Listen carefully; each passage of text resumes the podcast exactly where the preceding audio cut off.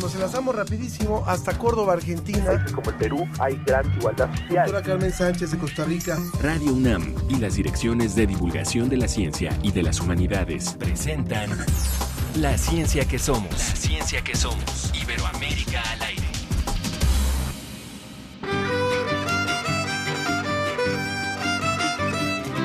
Como dijera Sor Juana, en versos hechos canciones, versos hechos canciones, como dijera Sor Juana. En versos hechos canciones, como dijera Sor Juana, como dijera Sor Juana, en versos hechos La canciones.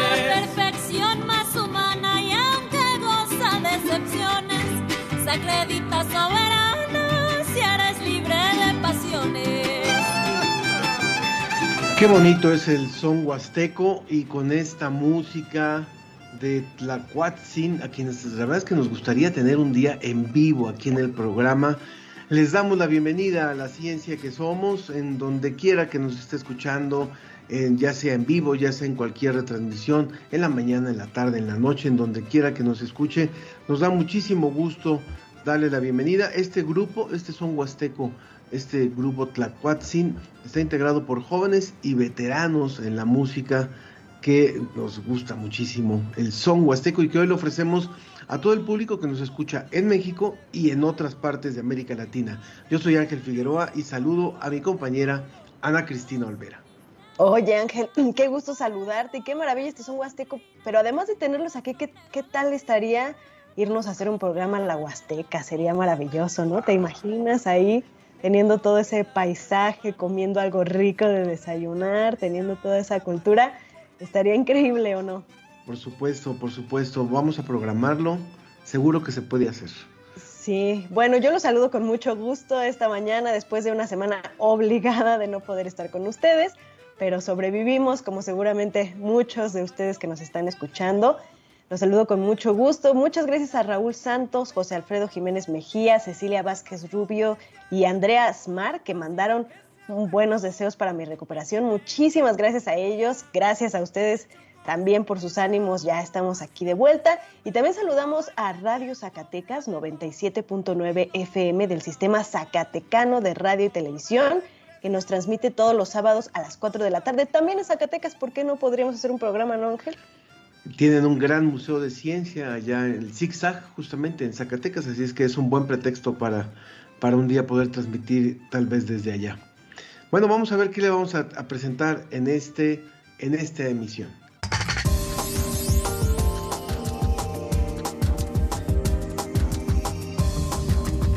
Desde San Miguel Totolapan en Guerrero, aquí en México, hasta el gran colisionador de partículas en Suiza, Cristóbal García Jaimes, el chico partículas, estará con nosotros para hablar de su carrera, objetivos y metas como físico y divulgador de la ciencia.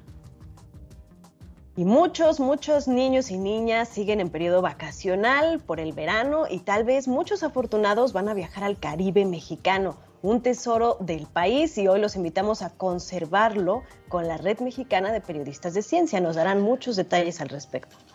¿Cómo se hace un rescate con buzos? Hoy vamos a hablar acerca de esta actividad en el contexto de los mineros que quedaron atrapados en una mina allá en Coahuila.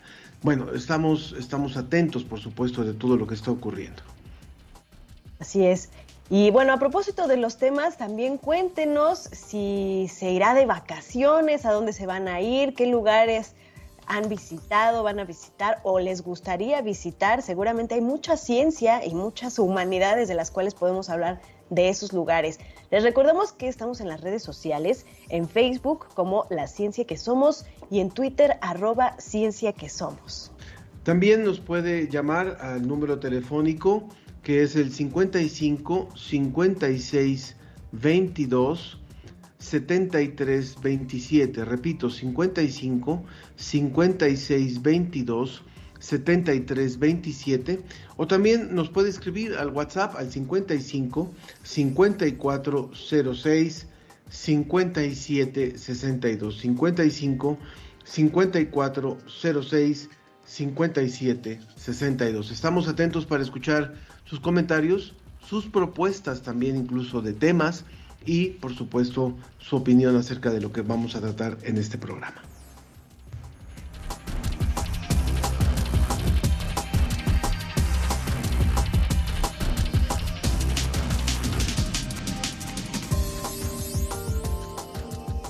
La, ciencia, que, somos. Iberoamérica al aire.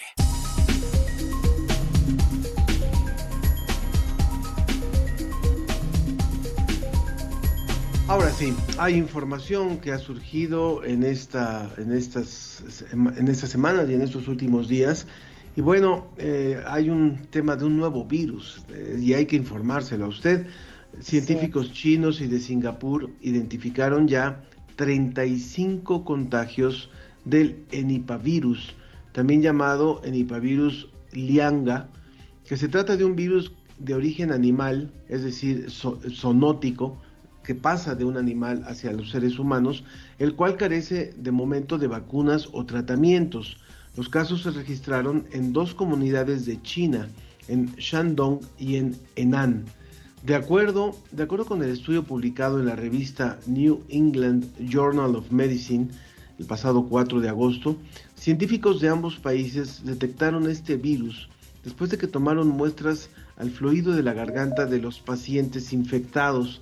Estos recientemente habían tenido contacto con animales, eh, con animales y de acuerdo con los investigadores, la sintomatología del virus incluye fiebre, cansancio, tos, pérdida de apetito, dolores de cabeza y articulaciones, así como náuseas. Hasta el momento se desconoce si este virus se transmite de persona a persona, pero los científicos no descartan este tipo de contagio. Y es importante, por supuesto, saber que desde que surgió eh, eh, la COVID-19, incluso desde antes, pero desde que surgió la COVID-19 se habló mucho de que podíamos estar iniciando una era de un mayor número de enfermedades zoonóticas, es decir, enfermedades que se transmiten desde los animales hacia los seres humanos. Esto es eh, en parte una, una transmisión natural, eh, eh, entendible, puesto que convivimos con, con seres animales no personas, no humanos, pero eh, hay lugares como el caso de China, que lo hemos hablado, donde este tipo de convivencia se da de, mayor forma por los mercados, por el consumo de ciertos alimentos, en fin, no son solamente los animales que a lo mejor están domesticados y están en casa o están en zoológicos o están en ciertos lugares, sino que hay otro tipo de convivencia. Ana.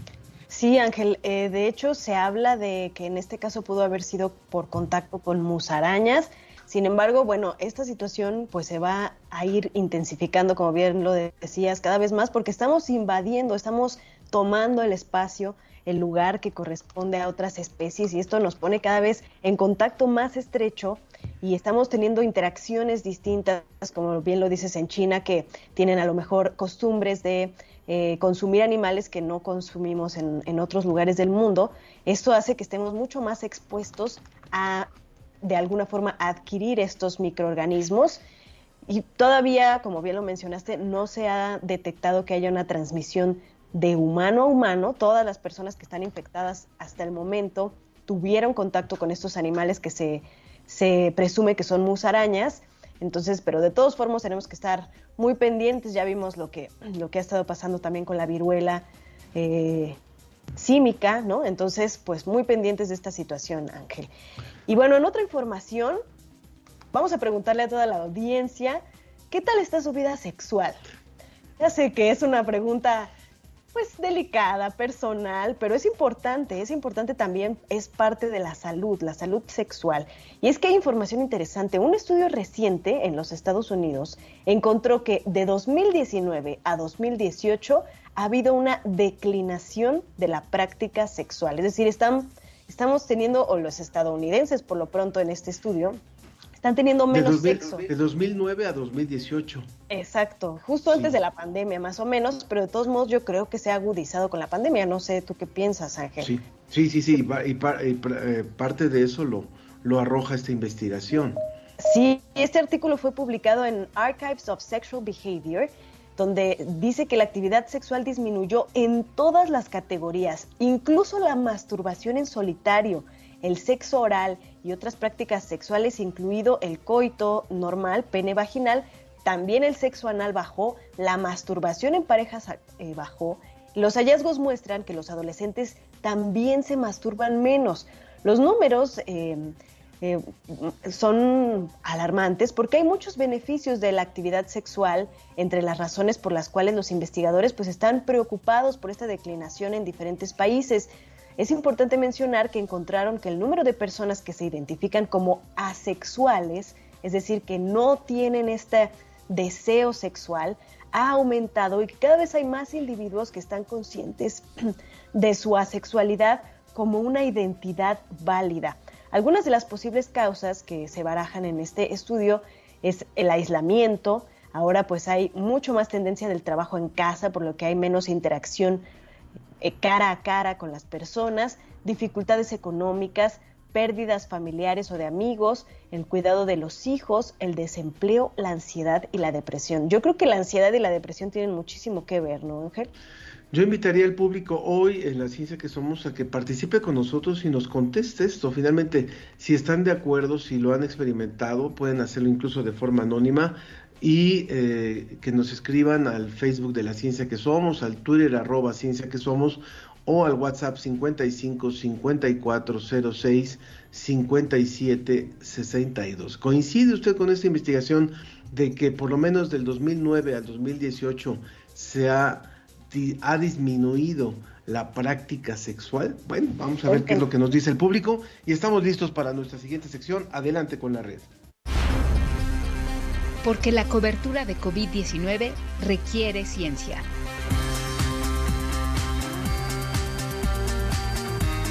Con la Red Mexicana de Periodistas de Ciencia. Sí se aplaude que venga el turismo, pero también se pide que haya un control.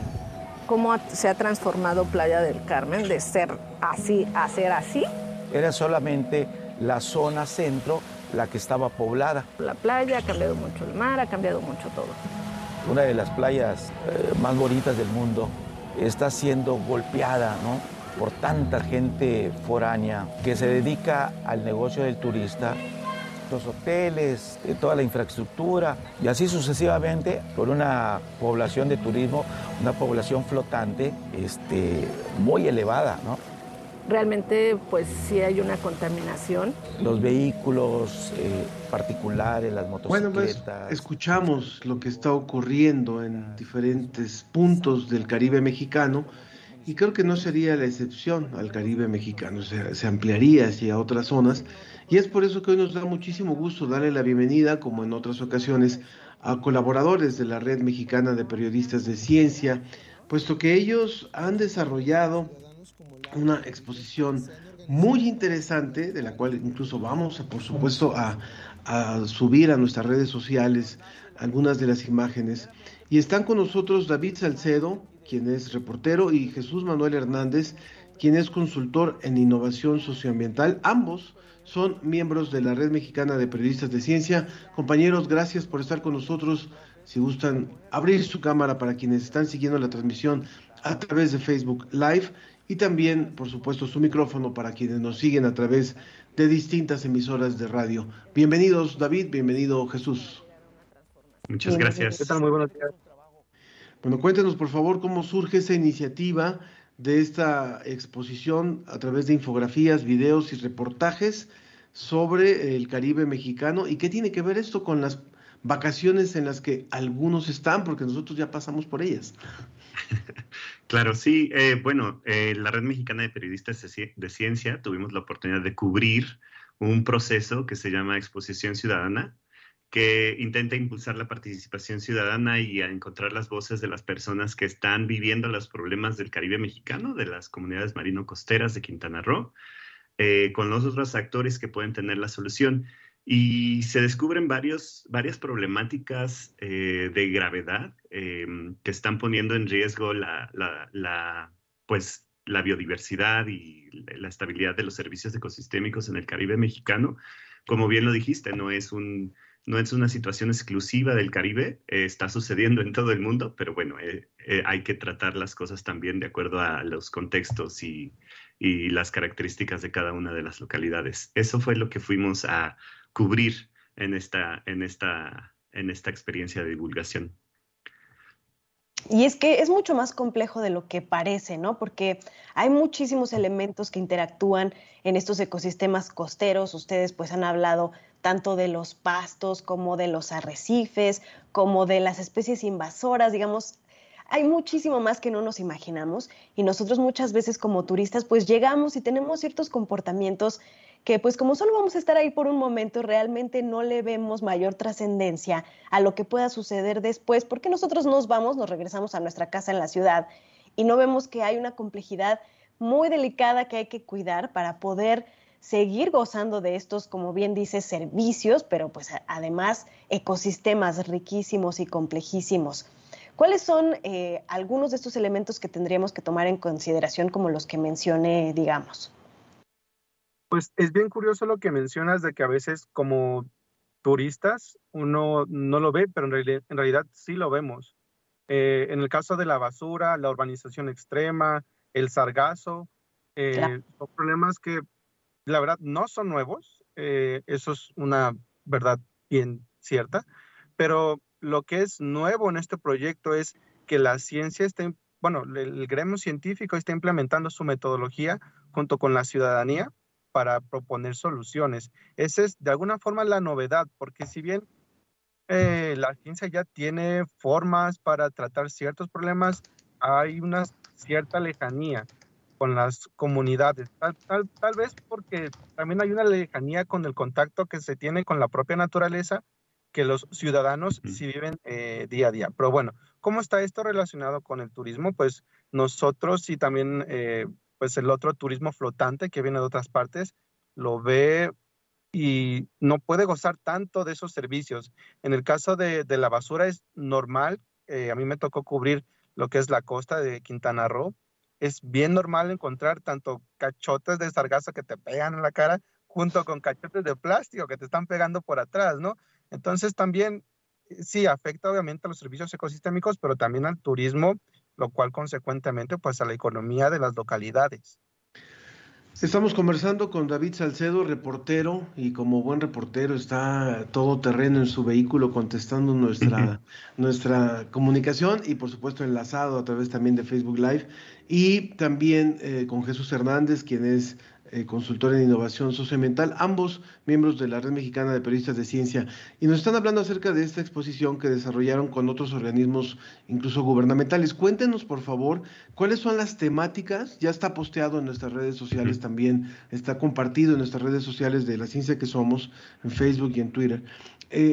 Eh, cuéntenos, por favor, algunos de los temas que están en estas infografías y a través de estos videos y reportajes que son realmente interesantes. Descríbalas, por favor, para que el público pueda tener una idea y se interese en ir a visitarlas. Claro, sí, eh, pues a través de, esta, de estos contenidos ustedes van a poder eh, visitar un poco estas problemáticas. Em, eh, lo que se descubrió durante el proceso también de exposición ciudadana fue que hay también diferencias en las localidades. Por ejemplo, el norte sufre mucho del turismo de sol y playa, que tiene muchas afectaciones en, en, los ecosistemas, hace mucha presión eh, en, este, eh, en, en, las playas, en, las arrecifes, cuando nadamos y todo esto. Y en el sur de, de, Quintana Roo se identifica una gran problemática con el manejo ineficiente de los residuos. Entonces también esas son dos de las cosas importantes que se proyectan en estos reportajes. Otra cosa que, que vimos es también el, eh, la importancia de reconectar con la naturaleza y eso ya lo, lo, tiene comprobado la ciencia y a través de varios estudios en donde el problema no es que no sepamos cómo funciona el mundo o cómo funcionan los ecosistemas, es que no nos sentimos parte de ellos, no nos sentimos parte de el manglar y del arrecife y no entendemos todos los beneficios que nos dan, porque al final los servicios ecosistémicos es el aire, el agua, el alimento, la posibilidad de recrearnos, ahí. Entonces hay muchas oportunidades también de visitar como turista responsable las áreas naturales protegidas. También pueden saber al respecto de eso en nuestra página. Y em, las áreas naturales protegidas, los manglares, los, Siancán, por ejemplo, es una experiencia hermosa si la podemos visitar responsablemente con los tours comunitarios que ahí se organizan.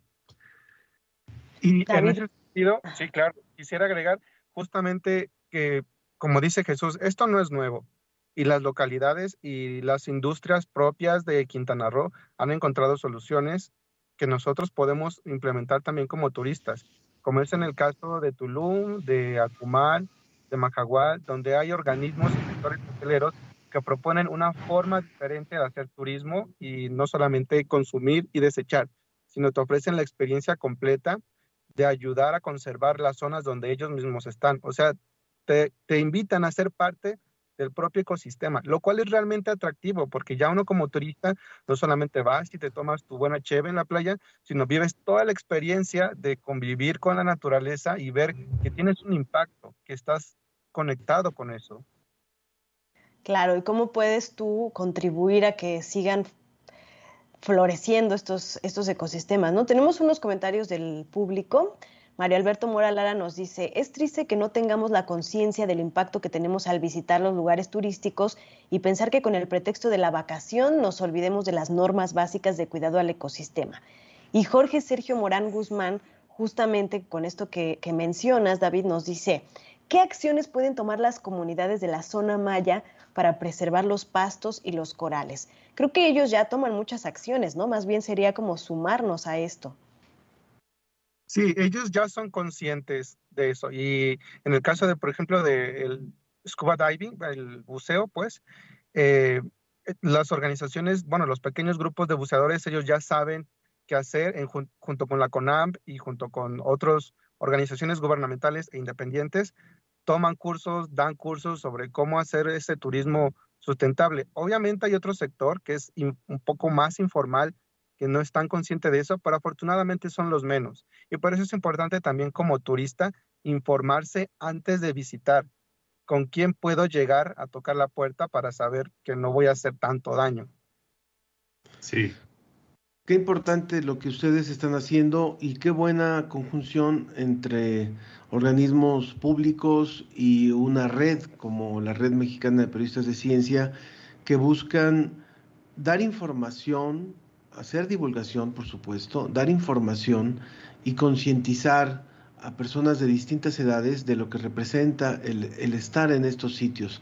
Son un privilegio, la verdad, estos sitios para nuestro país y el que, el que no los cuidemos o el que los cuidemos es fundamental más bien para su preservación. Eh, no muy lejos, eh, hace poquito que tuve la oportunidad de estar en, algunas, alguna playa de Oaxaca, justamente encontrar los, los letreros, a veces un poco incluso eh, determinantes de que si tú estás en una zona de coral, de arrecifes de coral, y tomas el coral como el recuerdito, como el souvenir, eso es delito federal, ¿no? Entonces sí es tomar conciencia de lo que implica nuestra presencia en esos lugares. Son muy disfrutables, pero hay que por supuesto conservarlos y sabemos que hemos dado al traste con otras zonas, no hablemos de, la zona de, Acapulco y otras donde realmente pues ha habido una devastación importantísima. Queremos este, aprovechar también que están ustedes para que vayamos a, la, a otro material que nos han preparado. Claro que sí, nos encantará. Esto es COVID Conciencia. Periodismo científico en tiempos de COVID-19. Un futbolista, el Kun Agüero, cae en la cancha víctima de miocarditis, un tipo de inflamación del corazón que puede ser provocada por infecciones virales. En cadenas de WhatsApp se dice que le pasó por vacunarse contra COVID-19. El rumor, aunque fue aclarado como algo falso por el médico del deportista, se sube interpretaciones equivocadas que han sido publicadas en periódicos, en noticieros tradicionales y en Internet, así como lecturas erróneas de reportes médicos relacionados con las vacunas. El rumor crece a pesar de que todos los datos de diversos estudios científicos demuestran que los casos de miocarditis relacionados con la vacuna son tan, pero tan bajos que no representan un riesgo real. Por el contrario, lo que sí representa un riesgo real de inflamación del músculo del corazón y de terminar con un daño permanente es justo enfermarse de COVID-19. Habla Mauricio Rodríguez, profesor en el Departamento de Microbiología y Parasitología de la Facultad de Medicina y vocero de la Comisión Universitaria para la Atención de la Emergencia por Coronavirus. En términos sencillos, habría que comparar la frecuencia de miocarditis en COVID y la frecuencia de miocarditis asociada al uso de las vacunas.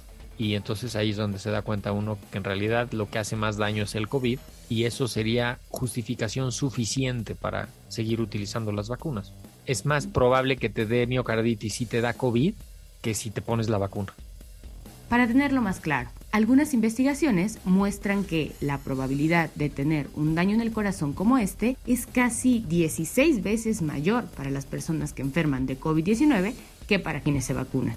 Instituciones de vigilancia y servicios de salud, así como centros de investigación científica de Estados Unidos, España, Israel y México, han expuesto datos suficientes que demuestran que el riesgo de miocarditis por vacunarnos es bajísimo. En algunos reportes, la probabilidad es de uno o dos casos de miocarditis por cada 100.000 vacunados. Además, según la misma información de autoridades de salud y grupos de investigación, los casos de miocarditis reportados por vacuna fueron atendidos con el tratamiento adecuado sin mayor problema. En conclusión, si te preocupa o conoces a alguien que teme vacunarse porque se le va a inflamar el corazón, puedes decirle que es más probable que le pase por enfermarse de COVID-19 que por vacunarse para prevenir la enfermedad.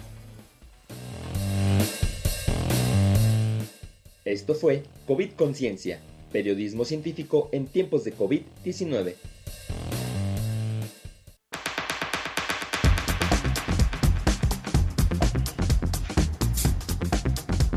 Pues muy, muy importante también esta información. Seguimos desmintiendo todos estos mitos acerca de las vacunas. Pero bueno, David, Jesús, eh, finalmente Recuérdenos dónde pueden disfrutar de todos estos materiales que ustedes han eh, hecho en colaboración con distintas instituciones y grupos para poder aprender más acerca de la complejidad de estos ecosistemas, de cómo protegerlos, de cómo sumarnos a los esfuerzos que ya se están haciendo actualmente.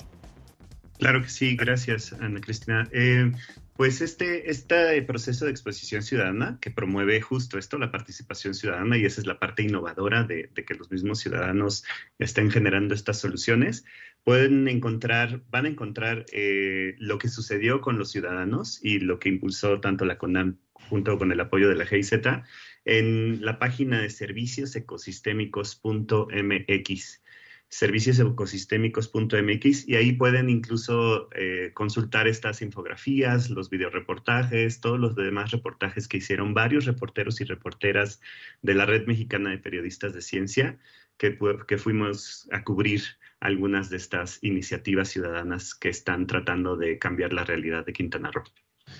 Una, una última pregunta. Finalmente, el que a veces pueden no resultar tan tan agradables, el que nos estén haciendo eh, un llamado de atención al cuidado, pero ¿cuál ha sido la reacción de los, de los diferentes públicos hacia esta exposición, que yo le llamaría exposición toma de conciencia, este eh, coscorrón, porque realmente, es muy, muy contundente? Sí, pues la reacción ha sido bastante positiva. Eh, o sea, siete localidades vivieron este proceso de la mano de otra de las organizaciones que participó, que se llama Oceanus, y fue muy eh, positiva. Eh, puede mejorar, claro, porque todo, todo en la vida puede seguir mejorando y podemos seguir llegando a más ciudadanos en, en estas comunidades marino-costeras, pero al menos las, las, las iniciativas que ahorita están participando o que participaron en estos foros ciudadanos están llevando eh, bastantes propuestas respecto a turismo, agua, manejo de residuos y todas estas cosas que la gente está viviendo. Entonces es una respuesta bastante interesante. Em, que ahorita todavía no está bien sistematizada porque justo están sucediendo en estos días algunas de estos foros, eh, pero, pero pues em, nos da mucha esperanza de ver que la gente esté tomando acción o sea, el coscorrón es más bien como esta inspiración, ¿no? De sí se puede y sí podemos nosotros, que además disfrutamos estos servicios y estas, estas playas hermosas de Quintana Roo, nosotros podemos hacer algo, porque al final esos 30 millones que se reciben al año en esta zona de visitantes, pues tendrían que estar ayudándonos para seguirlos disfrutando, ¿no? Eh, David, cuéntanos un poquito más sobre tu experiencia al hacer, eh, qué reportaje hiciste tú y, cómo, fue, cómo fue tu experiencia, qué aprendiste, digamos, lo, más sintético que hayas aprendido. La verdad es bien complicada tu pregunta porque eso me lo hicieron justamente mis editores y no supe qué responder porque fueron tantas cosas que pude constatar. Por ejemplo, en el caso, Ángel preguntó sobre la respuesta de, la, de los diferentes sectores, en este caso es ciudadanos versus eh, los turistas, ambos son muy conscientes y ambos son muy receptivos de lo que está pasando, eh, pero la cosa también aquí es que eh, nos estamos recuperando de una pandemia, entonces todavía apenas las iniciativas como que están arrancando y lo, lo que llevaban avanzado pues se perdió con estos dos años de pausa del sector turismo. Ahora, sobre tu pregunta sobre las cosas que pude vivir, hay muchas organizaciones, entre ellas Menos Plástico, Fantástico, Seacumal, uh, Mascahual, que están allí en Playa del Carmen, que son dos eh, chicas que dan cursos a mamás y a, bueno, a padres, madres de familia y a niños sobre cómo crear propios huertos urbanos, pero mm, a diferencia de los huertos de la ciudad, estos se apoyan de todo el, el ecosistema propio de Playa del Carmen. Entonces, ahí tienen ellos su propia eh, vegetación que pueden eh, tener para ellos mismos. Y en el caso, otro caso, pues muy aparte, eh, y hablando más sobre la basura, em, por ejemplo, en Macahual, en Chetumal, lo que están haciendo ciertas organizaciones es retomar ese plástico para transformarlo, por ejemplo, en blocks de construcción, ya no solamente reutilizarlos como pequeñas artesanías, que es bastante válido, por cierto, pero eh, como hay tanto plástico, pues que ya no saben qué tantas artesanías hacer, pues están buscando una forma de usarlo de una manera más eficiente. El problema aquí y la cosa en cómo lo conjuntan con la ciencia es que como ah, tienen que procesar, deben buscar métodos que en Alemania ya están haciendo para poder darle esa longevidad a los plásticos y poderlos usarlos junto con cemento y otro tipo de materiales industriales. Por mencionar. Pues queremos agradecer muchísimo esta colaboración de la Red Mexicana de Periodistas de Ciencia, hoy a través de David Salcedo, reportero a quienes ustedes escuchaban, y también a través de Jesús Manuel Hernández, quien es consultor en innovación socioambiental. Ambos son miembros de esta red, de la Red Mexicana de Periodistas de Ciencia. Gracias por haber participado hoy con nosotros. Gracias a ustedes, Ana Cristina y Ángel, por la invitación. Muy buen día, muchas gracias. ¿Sí? en, Twitter, en arroba guion bajo red, perdón, arroba red guion bajo MPC. Ahí vamos a estar subiendo todos los materiales. Excelente, seremos muy atentos. Muchas gracias. La ciencia que somos. Iberoamérica al aire.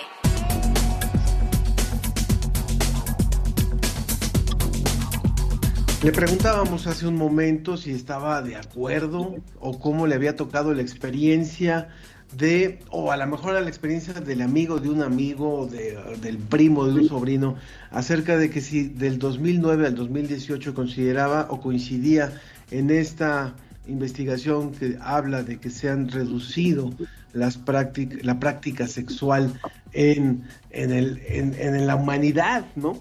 Y ya hay comentarios sobre esto, nos dice Marcela Boyd, yo creo que sí, no ha sido fácil vivir con lo que nos ha afectado la pandemia. También eh, nos contestó, nos contestaron otras personas sobre esta, sobre esta, eh, sobre esta pregunta y una nos decía, ahora les digo quién, pero eh, me, llamaba mucho la atención, decía cero, simplemente decía cero. No sé si cero, de que cero se ha reducido, Martín Díaz Carrillo, cero o de que cero práctica, nos los tiene que aclarar. José Ascensión dice, lamentablemente sí. Bueno, no sé si tienen otros comentarios por ahí. Cuéntenos, cuéntenos a ver si la, la estadística es cierta. Y tenemos más comentarios. Un saludo muy fuerte a Andreas Mar, que nos manda saludos a todo el equipo. Y que dice que qué gusto escucharme de regreso, muchas gracias. Guillermo Pérez Guillén nos dice saludos Cristina y a todos. Sugiero que hablen sobre temas de sostenibilidad ambiental. Pues sí, vamos a estar hablando muchísimo de esos temas. Sergio Gasca, nos dice, yo de plano ya ni salgo de vacaciones a sitios turísticos. Desde hace años en mis vacaciones no salgo de la ciudad. Pues se trata sobre todo de hacerlo con responsabilidad, ¿no? De conocer cómo poder disfrutar de todas estas maravillas, sobre todo en nuestros países de América Latina, de Iberoamérica, que hay tanta riqueza natural, ¿cómo podemos disfrutarla de una manera responsable, no? Carolina Barbosa dice, y lo que robaron los presidentes no tiene delito federal, por supuesto, eh, que es buen comentario. Ella también dice, gracias, hermosa su causa y toma de conciencia, excelente reflexión. Y al inicio del programa también eh, nos quedó pendiente leer algunos comentarios. Nos dice Juan Enrique Anash, un mensaje telefónico, dice, felicitaciones a los dos conductores, son muy amenos, es el mejor programa de ciencia de la radio. Híjole, muchas gracias. Eh, intentamos hacer un buen programa y con su ayuda es mucho mejor. Ojalá un día puedan hacer un programa sobre la ciencia que no conocemos de Jacobo Bringer. Claro que sí, con, lo, lo, trabajamos y, lo, y, lo, y se lo proponemos pronto, por supuesto. Pues vamos a, nuestra siguiente entrevista muy interesante. Esta es pues eh, en referencia a un hecho bastante lamentable que ocurrió hace algunos días, el pasado 3 de agosto cuando 10 mineros, mineros quedaron bajo tierras tras el derrumbe de un pozo clandestino en Coahuila. Desde entonces, pues se han estado haciendo varios esfuerzos para poder drenar el agua que inunda estos pozos de más de 60 metros de profundidad. Sin embargo, el, líquido se sigue drenando, sigue habiendo mucha agua, por lo que pues ha habido diferentes tipos de intentos de rescate. El lunes se produjo el primer descenso de rescatistas del ejército a uno de los pozos, eh, que concluyó a unos pocos minutos. El soldado extrajo palos y vigas de madera. Los siguientes intentos eh, fueron con resultados parecidos, pero sigue esta situación, estamos siguiéndola muy de, de cerca. Y por eso hoy queremos platicar con Norma Corado, ella es doctora por la Facultad de Ciencias de la UNAM, especialista en corales y algas, divulgadora de la ciencia y curadora en Universum, Museo de la Ciencia, pero además es instructora de buceo desde 1993 y directora general del equipo de buceo de la Facultad de Ciencias de la UNAM desde 1995. Es presidenta de la Sociedad Latinoamericana de Buceo Científico y trabaja en la conformación de una comunidad latinoamericana de buceadores científicos que buscan la conservación y el conocimiento de los mares. Queremos platicar con ella, Norma, bienvenida, sobre el buceo y sus diferentes tipos, ¿no? Buceo este, de, de diversión, buceo científico, buceo de rescate. Bienvenida, muchas gracias por estar con nosotros, Norma. Hola, ¿qué tal? ¿Cómo están? Gracias, Ana. ¿Qué tal, Ángel? Buenas tardes. Buen día. Bueno, ¿qué tal? Saludos, Norma. Platícanos un poco acerca de eh, pues esta, esta práctica del buceo. ¿De qué se trata? ¿Cuál es como su, su, su objetivo principal? ¿Y para qué cosas diferentes se puede utilizar? Claro que sí. Muchas gracias. Gracias por la invitación. Eh, sí, efectivamente vamos a platicar un poco acerca de los diferentes tipos de buceo. Creo que a partir justo de estos hechos lamentables que platicas, Ana, pues ha sido muy difícil entender qué es lo que está sucediendo. Y bueno, más nos dicen que entran a unos buzos rescatistas y es muy difícil pensar qué es lo que están haciendo en realidad. Sobre todo si estamos acostumbrados a ver el buceo en el Caribe o en las zonas de, donde hay mucho arrecife o algo así. Y bueno, sí, el buceo se divide en diferentes, eh, digamos que especialidades, y el que más conocemos todos es el buceo recreativo que es el que vas a hacer al Caribe, como decía, o el que vas a hacer este, de manera pues relativamente periódica, eh, donde aprendes eh, diferentes niveles de buceo, pero que, eh, pues bueno, el riesgo está, le llamamos nosotros un riesgo muy controlado, es cada vez es mucho más seguro hacer ese tipo de buceo, pero lo único que haces es tomar una, clases, este, hacer tus prácticas y, bueno, ir a observar y disfrutar, que ese es el buceo recreativo que es el que más se conoce, ¿no? Y que además también últimamente ha sido un boom, en los últimos cinco años el boom de buceo ha crecido muchísimo, pero pues justamente el que ha crecido más es este tipo de buceo recreativo. Hay otro tipo de buceo que ya es una vez que tienes más experiencia y que tienes más curiosidad por conocer algunas otras cosas, pues está el buceo técnico. Son los de un tipo de buceo donde ya realizas técnicas más especializadas eh, donde tienes que tener un entrenamiento mayor, tienes que tener muchísima más experiencia de buceo recreativo y, bueno, eh, tomar cursos más especializados e incluso tener equipo diferente. Y ahorita voy a platicar otra vez un poquito del buceo técnico, que es el que más se acerca al que queremos platicar eh, acerca de estos buceos de rescate. Y tenemos también el buceo industrial, que es el con el que trabajan en las plataformas, en los barcos, que ese es un buceo profesional eh, hay unas escuelas específicas de buceo industrial y bueno, esa es una carrera prácticamente, una carrera técnica, ¿no? Ahora, dentro del buceo técnico hay una parte que nosotros en la Facultad de Ciencias desarrollamos, que es el buceo científico, que es una parte del buceo ya profesionalizante o de profesional, donde lo que hacemos es usar el buceo como una herramienta de investigación. Y justo, pues platicando, oyendo a los compañeros de hace ratito, uno de nuestros lugares preferidos para ir a, hacer prácticas y hacer este, levantamientos, pues es la zona de Puerto Morelos, Playa del Carmen, todos esos arrecifes del Caribe, porque nos dan una muy clara, nos ayudan mucho porque es un lugar muy tranquilo y además tenemos muchas cosas que ver. Entonces, ese es el uso científico que en general practicamos, que también es profesionalizante y que eh, necesita de cierta experiencia y cierto entrenamiento muy particular, ¿no? Entonces, y ahora sí, regresando ya al uso más técnico, pues eh, hay diferentes niveles y en el buceo técnico ahora sí ha sido muy común eh, trabajar con eh, o, entrar a lo que es el buceo de cuevas, porque pues justamente en la zona de Yucatán y de Puerto Morelos, pues tenemos uno de los lugares más hermosos del mundo para bucear dentro de los cenotes. Y bueno, ese buceo técnico sí requiere mucha más también experiencia, mucho trabajo.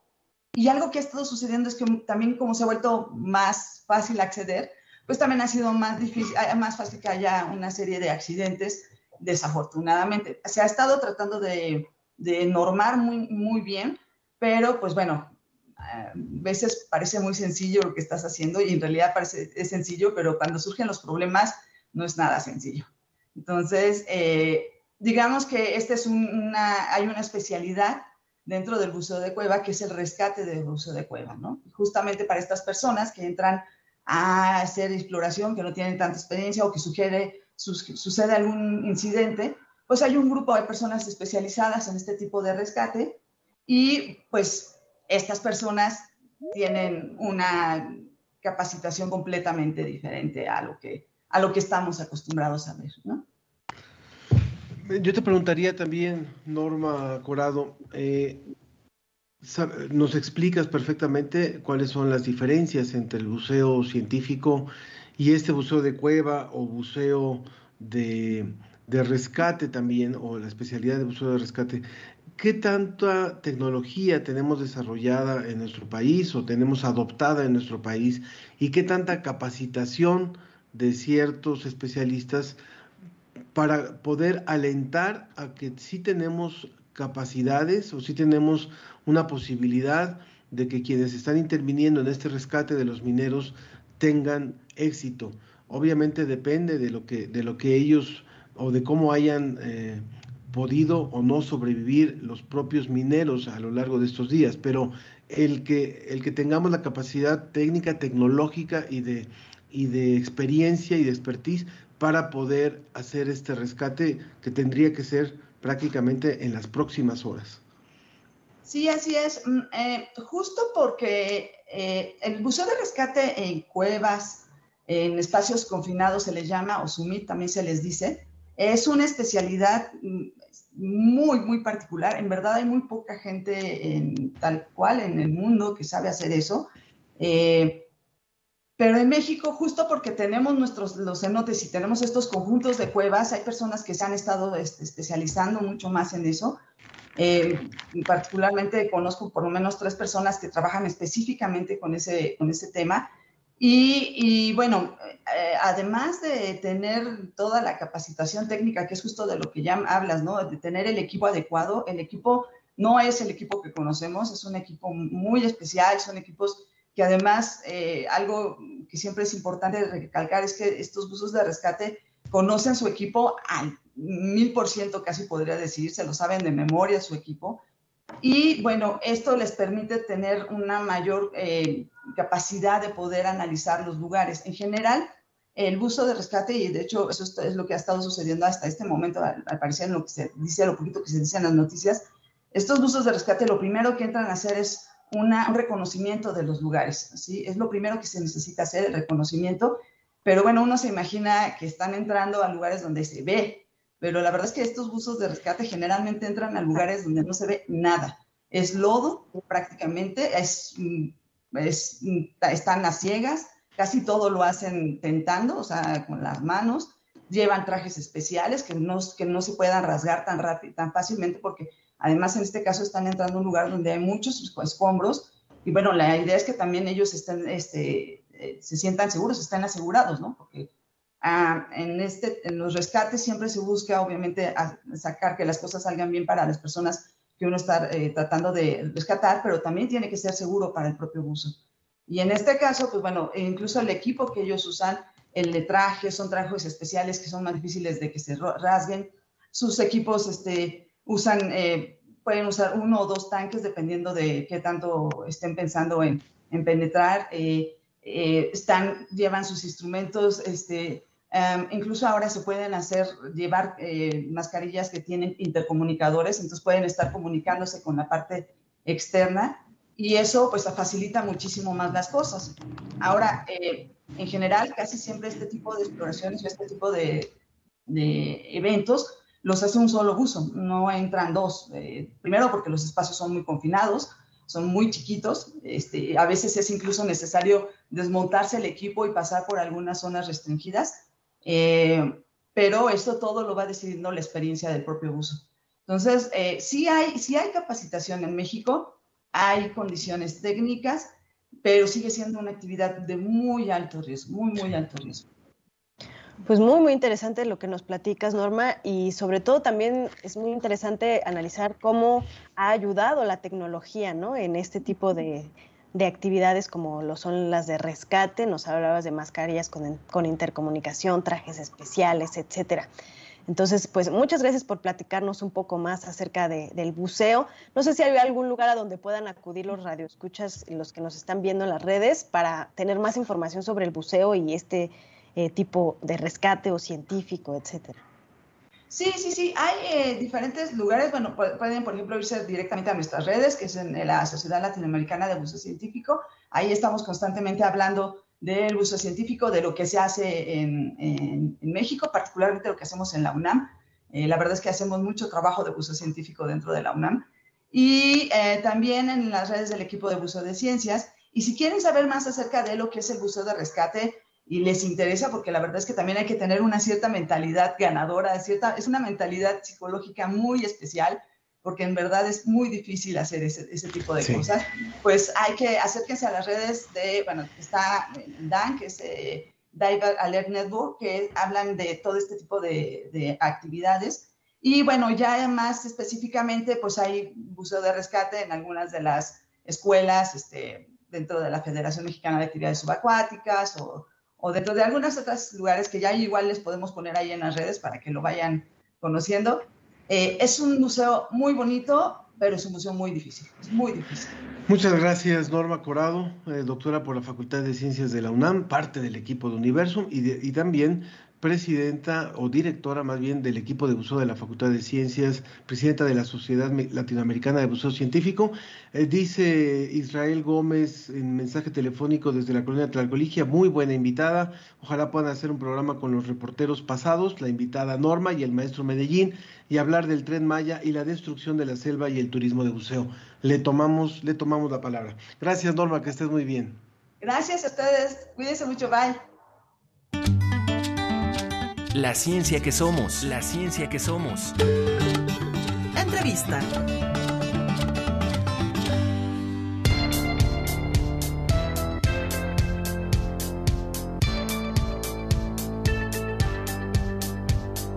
Pues después, de unos eh, problemas técnicos de logística, etcétera, ya está con nosotros Cristóbal García Jaimes, como les decíamos, él es egresado de la Facultad de Física de la UNAM. Ahorita está estudiando el doctorado en el acelerador de partículas del CERN con el programa de Global Leaders. Él nos va a contar mucho más al respecto del programa, pues que lo está apoyando en este momento para realizar su doctorado. Y bueno, es un joven mexicano que ha destacado por eh, su pasión por la ciencia desde muy corta edad, desde muy joven, que eh, ha creado pues un acelerador de partículas muy barato que le ha, lo ha catapultado a, la fama y, con el aprecio de muchos científicos alrededor del mundo y además es un apasionado de la divulgación, lo cual nos encanta también porque todo ese conocimiento pues debe ser del dominio de la mayor cantidad posible. Cristóbal, bienvenido. Gracias por estar con nosotros en La Ciencia que Somos. Hola, ¿qué tal Ana Cristina? Muchas gracias. Te saludo con mucho gusto. Me disculpo de antemano contigo, con el público. Eh, hoy voy a ser compadre de mi amigo Chencho acá en Iguala. Ya venía bajando desde Cuernavaca con un amigo que me dio el aventón, pero este, hay un bloqueo en Buenavista de Cuellas. Entonces, este, pues, algo para no olvidar a Guerrero y sobre todo, pues esta situación de que estás en Suiza y es diferente, ¿no? Pero está, estoy, estoy muy emocionado. Tuve que pasar por Tasco, imagínate, estoy muy contento porque volví a ver Tasco, Tasco el Viejo, y bueno, al menos mi amigo se las sabe todas. Y pues nada, feliz, feliz de estar en México. Antier y ayer estuve en la Expo Dilab, que fue el motivo por el cual yo pude estar aquí en México de vacaciones, estas dos semanas que, que vine. Y, y, pues bueno, siempre es bueno regresar y comer unos taquitos. Mm, se extraña muchísimo cuando estás fuera del país y estando en un país como lo es Suiza, pues es muy complicado conseguir buenos tacos o incluso tacos. Eh, la comida más mexicana que, que, mis compañeros de laboratorio conocen es, ah, sí, sí, sí, he comido con Mexican food porque como nachos. Yo, bueno, o como burritos. Exactamente, sí, pero no.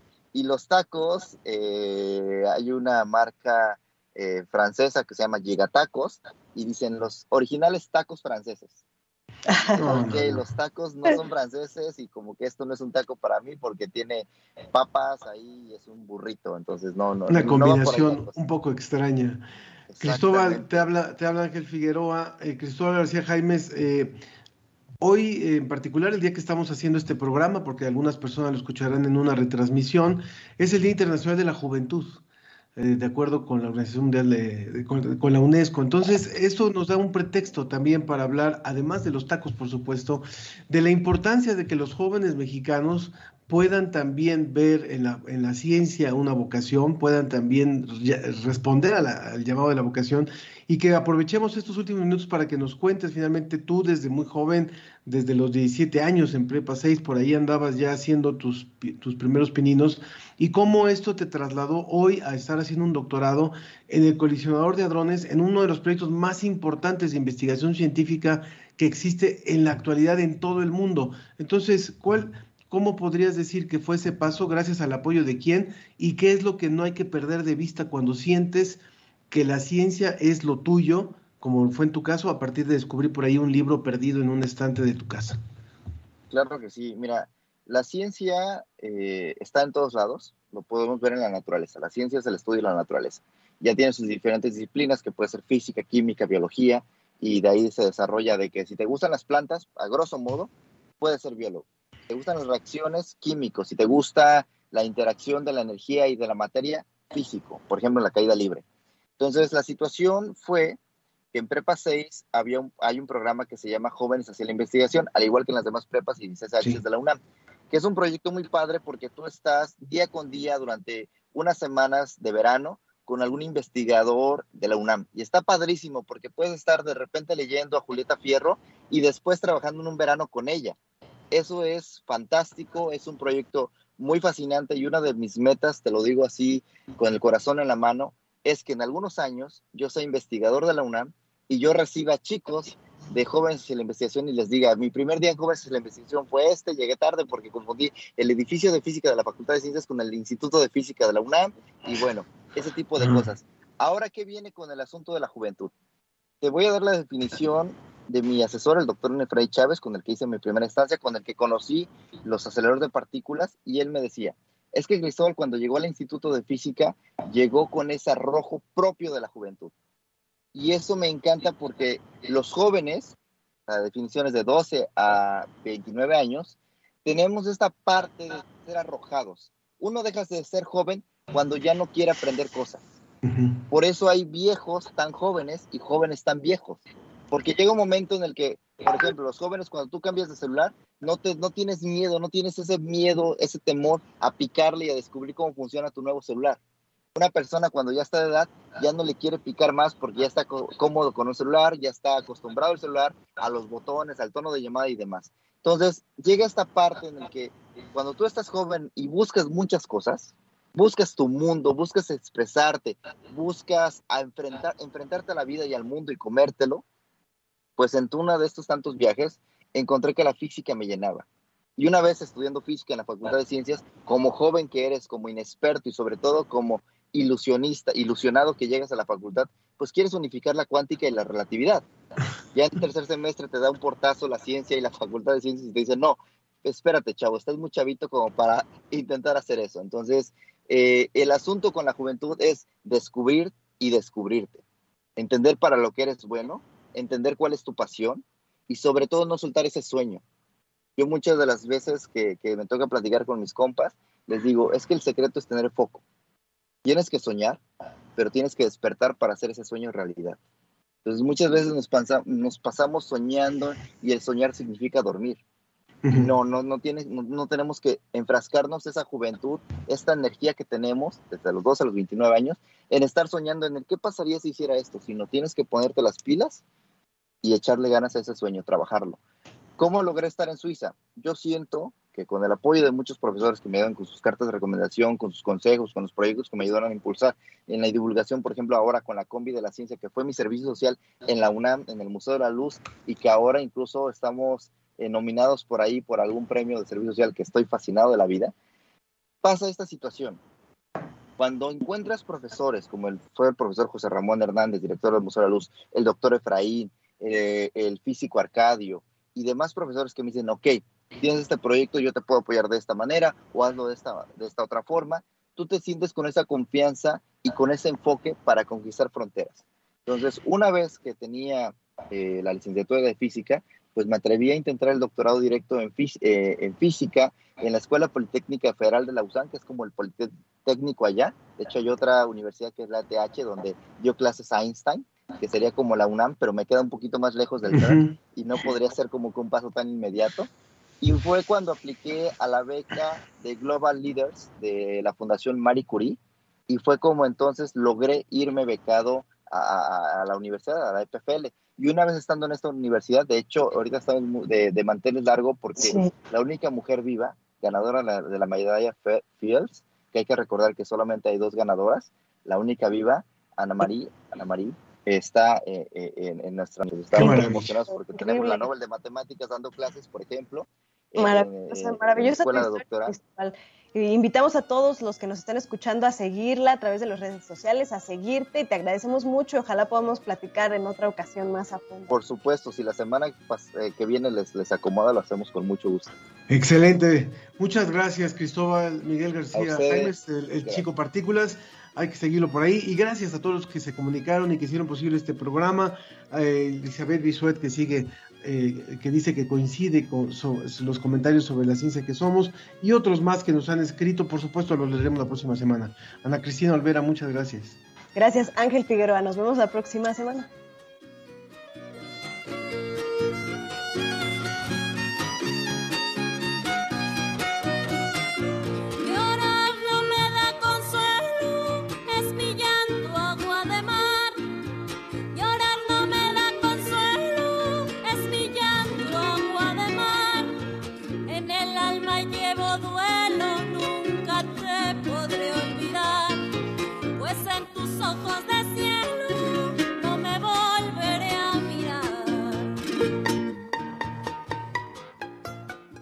Esto fue La Ciencia que Somos. Iberoamérica al aire. Los esperamos el próximo viernes. La Ciencia que Somos. La Ciencia que Somos. Una coproducción de Radio UNAM y las direcciones de divulgación de la ciencia y de las humanidades.